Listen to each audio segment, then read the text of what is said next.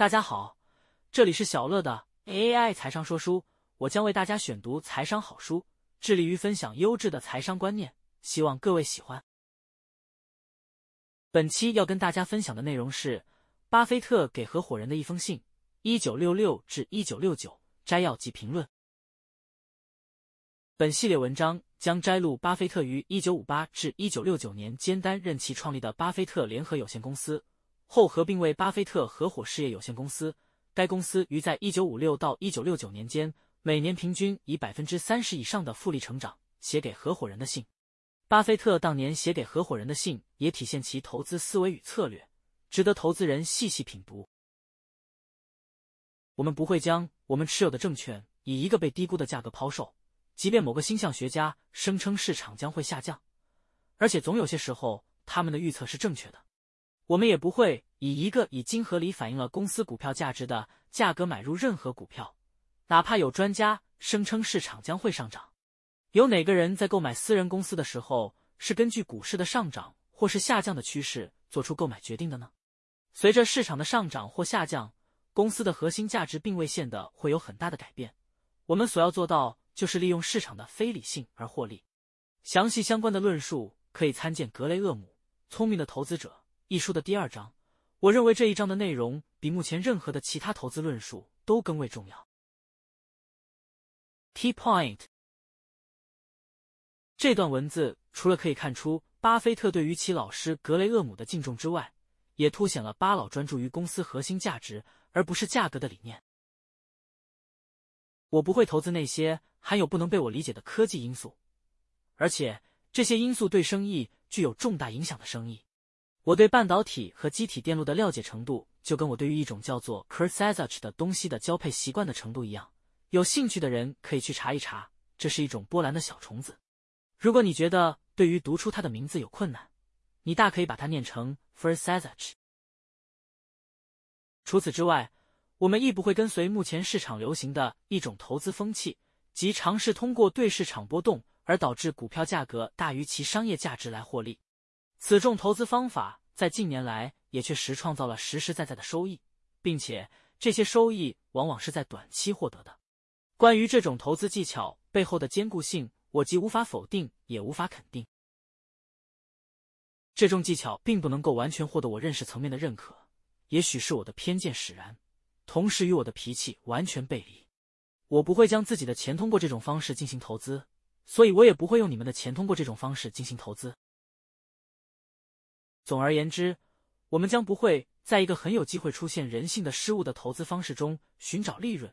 哪怕预期的利润非常诱人。我可以向你们保证的是，我将会努力使得未来产生的每一滴机会之水都被得到最大的利用。如果有一天机会之水完全干涸，你们也将会在第一时间被告知，然后我们可能会对此做出新的选择。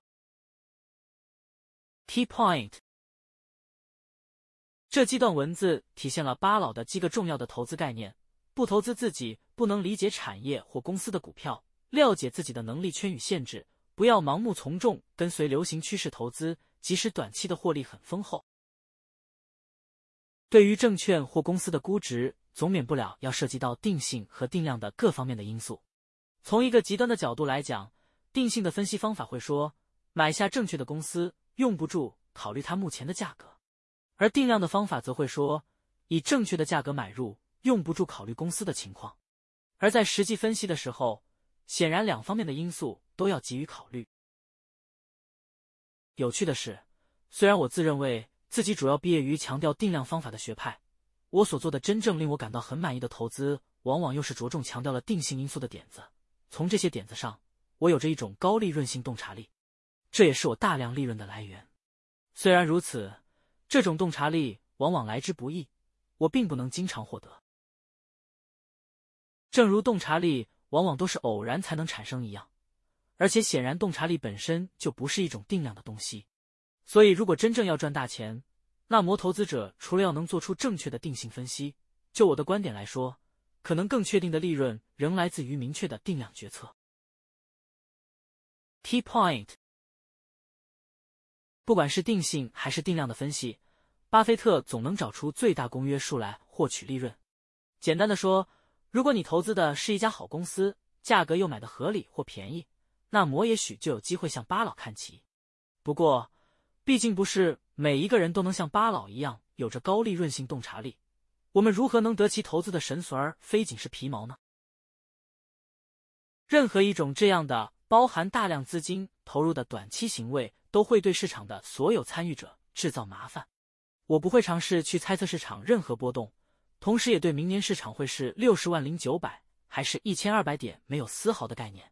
虽然目前和未来的时期里对市场的投机行为会造成相应的严重后果，经验告诉我对市场时机的判断是毫无意义的。